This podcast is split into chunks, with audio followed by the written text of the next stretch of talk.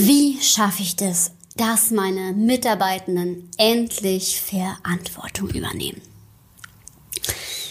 Öfter arbeite ich mit Führungskräften genau an dieser Frage. Und das taucht auch in der Teamentwicklung auf. Wobei, wenn wir uns schon der Teamentwicklung widmen, das schon ein ganz großer Schritt nach vorne ist, indem wir einfach Menschen aus dem gesamten Team gemeinsam an einer solchen Frage arbeiten lassen. Und genau das ist entscheidend, wenn es um das Thema Verantwortungsübernahme geht. Also Räume zu kreieren, in denen man auch durch den IKEA-Effekt Verantwortung schafft. Was ist der IKEA-Effekt? Da gab es auch schon mal eine, eine Folge zu. Ja, man ist committed, weil man gemeinsam etwas aufgebaut ist. Wie bei Ikea, wenn man ein Regal kauft und es selbst aufbaut, dann ist man damit nachher deutlich mehr verbunden. Zumindest dieser Theorie nach. Und was Partizipation angeht in einem Team, stimmt das auf jeden Fall. Ja, aber worum geht es genau? Wie kriege ich das jetzt hin mit der Verantwortung? Darum geht's in dieser Folge. Viel Spaß beim Zuhören. Go Wild, der Podcast, den du brauchst, um dein Team Spirit auf Durchstarterkurs zu bringen. Ich bin Alexandra Schollmeier, Kommunikationswissenschaftlerin und Design Thinking Coach und ich freue mich, dass du eingeschaltet hast, um mit mir gemeinsam dein Teampotenzial zu entfesseln. Also lass uns nicht länger warten, los geht's. Wie erreiche ich denn jetzt dass andere um mich herum Verantwortung übernehmen. Erstmal fang bei dir selbst an. Denn das ist häufig ein Punkt, den ich oft erlebe. Denn wenn mein Gegenüber schon nicht committed ist, also du als Führungskraft nicht committed bist und du vorangehst mit dem, was du dort gerade tun möchtest und dich dafür auch wirklich selber committest und Verantwortung übernimmst, dann kann daraus etwas Großartiges werden. Denn die Kunst ist ja auch, dass du nicht nur hinschaust und irgendwie mal denkst, ja, alle anderen sollten hier besser drauf sein zum Beispiel, sondern dass du selbst die Veränderung bist, die du dir für dein Team wünscht. Und ja, auch die Dinge auf den Punkt bringst, immer wieder ihr auch ähm, reflektiert, was ihr im Team anders machen könnt, zum Beispiel mit einer Retrospektive.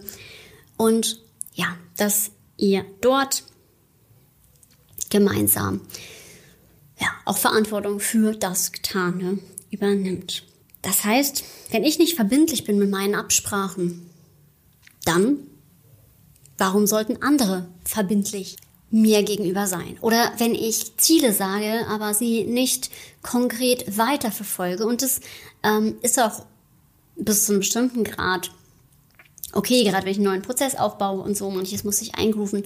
Nichtsdestotrotz sollte auf Dauer eine Stringenz da sein, also ich sollte mich an mein Wort halten und natürlich damit auch Commitment schaffen.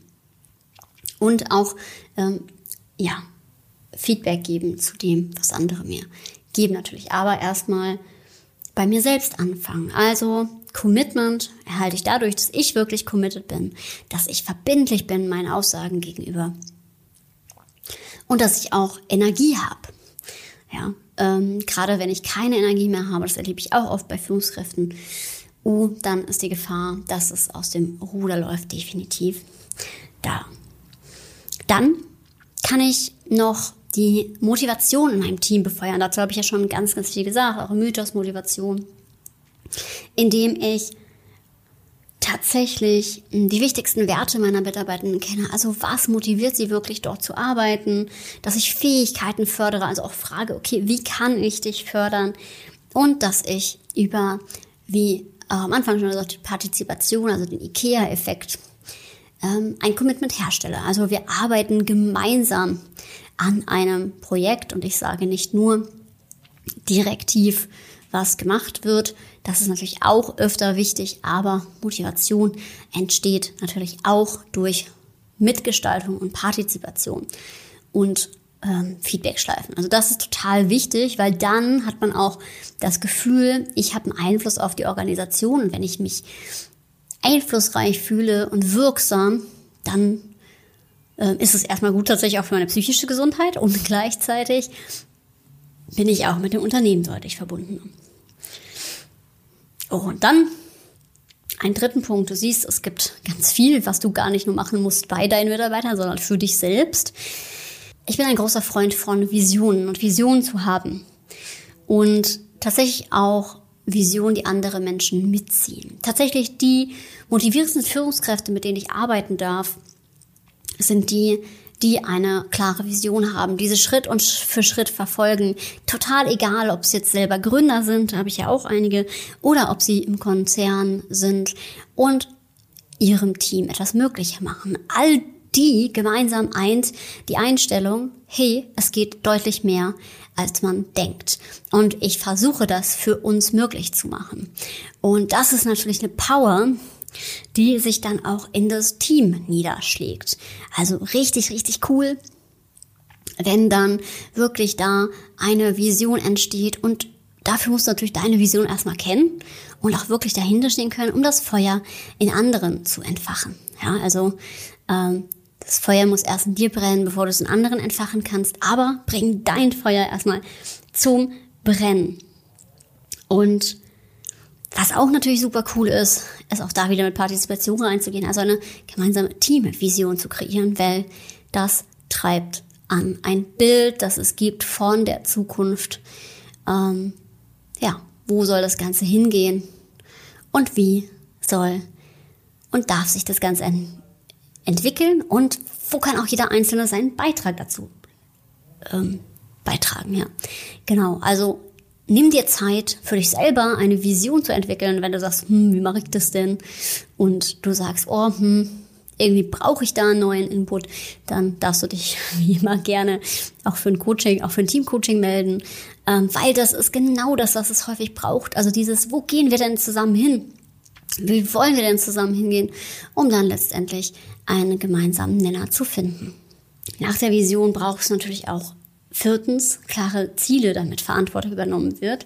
Und ich finde es mittlerweile auch cool, wenn ähm, ich bin auch ein Freund von dem Prinzip OKR, also äh, Objectives and Key Results, wo über Ziele geführt wird. Ja, also mir ist es auch völlig egal, ob jetzt ähm, jemand dafür fünf Stunden braucht oder 15, ähm, solange das Ziel erreicht ist.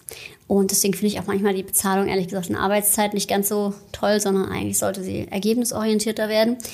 Ähm, aber auch Ziele erreichen ist eben etwas, was super die Motivation ähm, ja, fördern kann und auch wirklich persönliche Ziele von demjenigen zu unterstützen. Also Ziele zu setzen für eine Person in dem Unternehmen für das nächste Quartal zum Beispiel. Also was will jemand erreichen? Achtung, auch hier aufpassen, nicht jeder ist total zielorientiert. Hatte ich lustigerweise noch mit meiner Mitarbeiterin dieses, diese Woche ein Gespräch darüber, dass ich sie mit der Frage nach dem Ziel ähm, tatsächlich, naja, ähm, konfrontiert habe und ähm, das für sie gar nicht so angenehm war, sondern sie sagte, ja, ich bin hier eigentlich zufrieden, ähm, so wie es gerade ist. Und ähm, da brauche ich jetzt sozusagen nicht noch mehr. Und ich in meinem Ehrgeiz von außen so dachte, ja Mensch, ja, aber kann ich sie da irgendwie noch fördern? Und sie sagt sie so, ja, nee, nee. Also sie war schon zufrieden, wie es ist. Und sie hat es dann eher unter Druck gesetzt. Ähm, ja, vielleicht genau da noch noch mehr Ziele haben zu sollen. Ähm, und auch da aufpassen. Also nicht jeder ist so und vielleicht auch lebensphaseabhängig so im Dialog sein. Und fand ich total spannend, weil hat mir echt auch nochmal die Augen geöffnet. Genau, und trotzdem kann man natürlich Ziele setzen für die Zusammenarbeit. Ich denke, das ist total sinnvoll für beide Seiten, weil dann kann man ja auch wirklich ähm, irgendwo dran festmachen, also auch umgekehrt, ne? also auch als Führungskraft durchaus, ähm, wie, ja, woran kann man sich dann eben orientieren. Und wenn ihr das gemacht habt, Ziele gesetzt habt, dann natürlich der fünfte Punkt, Feedback. Also er fragt, der führt. Ja, immer wieder Fragen stellen. Ähm, bis wann kann irgendwas fertig sein, wenn ihr das so schleifen lassen habt, vielleicht. Hm, Feedback-Schleifen einbauen, wo ist das gut gelaufen, wo weniger. Ähm, und da auch nochmal, ich weiß, dass manchmal schwierig ist, negatives Feedback zu äußern, aber gibt es mehrere Studien auch zu, dass ähm, negatives Feedback für Mitarbeitende viel, viel, viel besser ist, als wenn sie keins bekommen. Ja, ähm, gibt es Studien zu. Dann gab es so eine Studie mit so einem Projektbericht. Es ist tatsächlich für Angestellte schlimmer, wenn der Projektbericht einfach ungesehen irgendwo weggetan wird, als wenn er angeschaut und in den Papierkorb geworfen wird. Ähm, weil das andere, ja, ist halt so eine gar nicht Reaktion. Also besser eine negative als keine Reaktion. Deswegen unbedingt Feedback geben. Ich weiß, dass manchmal nicht einfach ist. Und dann halt auch wirklich konkret. Also was äh, in der Studie tatsächlich anders. Ja, und immer darauf achten. Ähm, genau, manchmal geht das ein bisschen verloren unter die Räder, aber Feedback ist total wichtig, ja, auch für die Wertschätzung. Mm, zu klaren Zielen gehört natürlich auch eine Rollenklarheit. Also zu dem Feedback und Co. Ja, also wer kann für was Verantwortung ähm, tragen. Das ist auch ein ganz großer Erfolgsfaktor von Teams. Wo ist welche Rolle klar oder nicht klar? Ähm, weil dann ist auch natürlich äh, das Risiko nicht so groß, dass ja, irgendwo sich jemand übergangen fühlt, Konflikte werden vermieden, ähm, oder irgendwas wird nicht gemacht oder so. Also wenn Rollenklarheit nicht da ist, dann ist es natürlich auch etwas, was Produktivität killt. Das habe ich auch schon gehabt in einem Team. Mm, da wurden teilweise Verantwortlichkeiten übernommen, dann hat sich die eigentlich Unterstellte in diesem Zusammenhang echt auf den Schlips getreten gefühlt, weil sie eigentlich sagt, das ist in meiner Verantwortung, ich fühle mich hier bevormundet, die andere wollte nur helfen. Ähm, gleichzeitig ja, ähm, wurden dann irgendwie gegenseitig Grenzen überschritten. Und das ist auch manchmal informell. Also es gibt ganz häufig in Teams, wenn die Führungskraft keinen starken Standpunkt hat, dann entsteht manchmal so eine stellvertretende Führung, also jemand, der irgendwie zum Meinungsführer wird. Und da vielleicht mal darauf achten, also wer da irgendwie Teamdynamik im Griff hat. Und dann ist es echt ein Indiz auch dafür, äh, wirklich nochmal weiter äh, ja, vor, voranzuschreiten und da auch wirklich eine Klarheit zu haben in dem, was wichtig ist. Ja, und bei der Rollenklarheit, wenn du jetzt jemand bist, der eher sehr zielgerichtet ist und sehr, sehr klar in den Sachen ist, dann ist vielleicht eher deine Challenge ein bisschen mehr ähm, Feedback mit reinzubringen oder auch die Rollen so zu gestalten, dass sie auch wirklich für die Einzelnen erfüllend sind. Ja, und nur Rollenklarheit auf dem Papier muss auch nicht unbedingt erfüllend sein. Gut, der letzte Punkt, der zu Verantwortungsgefühl führt, ist natürlich auch die Ressourcen.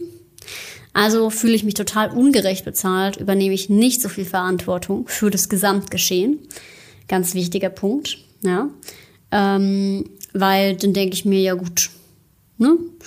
Ähm, ja, kann gut passieren dann, dann fühle ich mich halt nicht, als wäre ich an diesem Unternehmen beteiligt, weil die da oben kriegen ja sowieso das Geld, also was soll ich jetzt sozusagen äh, mitwirken? Natürlich auch die Arbeitsbedingungen, passen die Arbeitsbedingungen zu meinen Werten, zu dem, was mir wichtig ist. Ähm, Habe ich Freiräume zum Denken? Passe ich ins Team? Auch eine Beidseiten wichtig. Ähm, wenn ich den Wert Weiterentwicklung habe, aber das Umfeld nicht oder umgekehrt, dann ist das super schwierig. Ähm, zum Beispiel, also wenn der jetzt sehr, sehr stark im Vordergrund steht zum Beispiel. Oder auch ähm, Freiräume, die bestimmte Leute brauchen, um sich committed zu fühlen. Ja, das ist für jeden auch wieder unterschiedlich. Manche brauchen mehr Struktur, ähm, sind auch sehr froh, wenn sie was Konkretes machen, ähm, aber natürlich auch mangelnde Freiräume können auch dazu führen, weil wenn ich ähm, nur wie so ein Äffchen abarbeiten muss, dann muss ich mir gar keine Gedanken machen um die Mitgestaltung und dann ähm, kann das auch gut sein, dass ich ja dann eben auch nur Dienst nach Vorschrift mache. Ja, und Dienst nach Vorschrift, hm, wir haben hier den Spruch etabliert, kein Dienst nach Vorschrift, denn das ist etwas, was euch mit Sicherheit nicht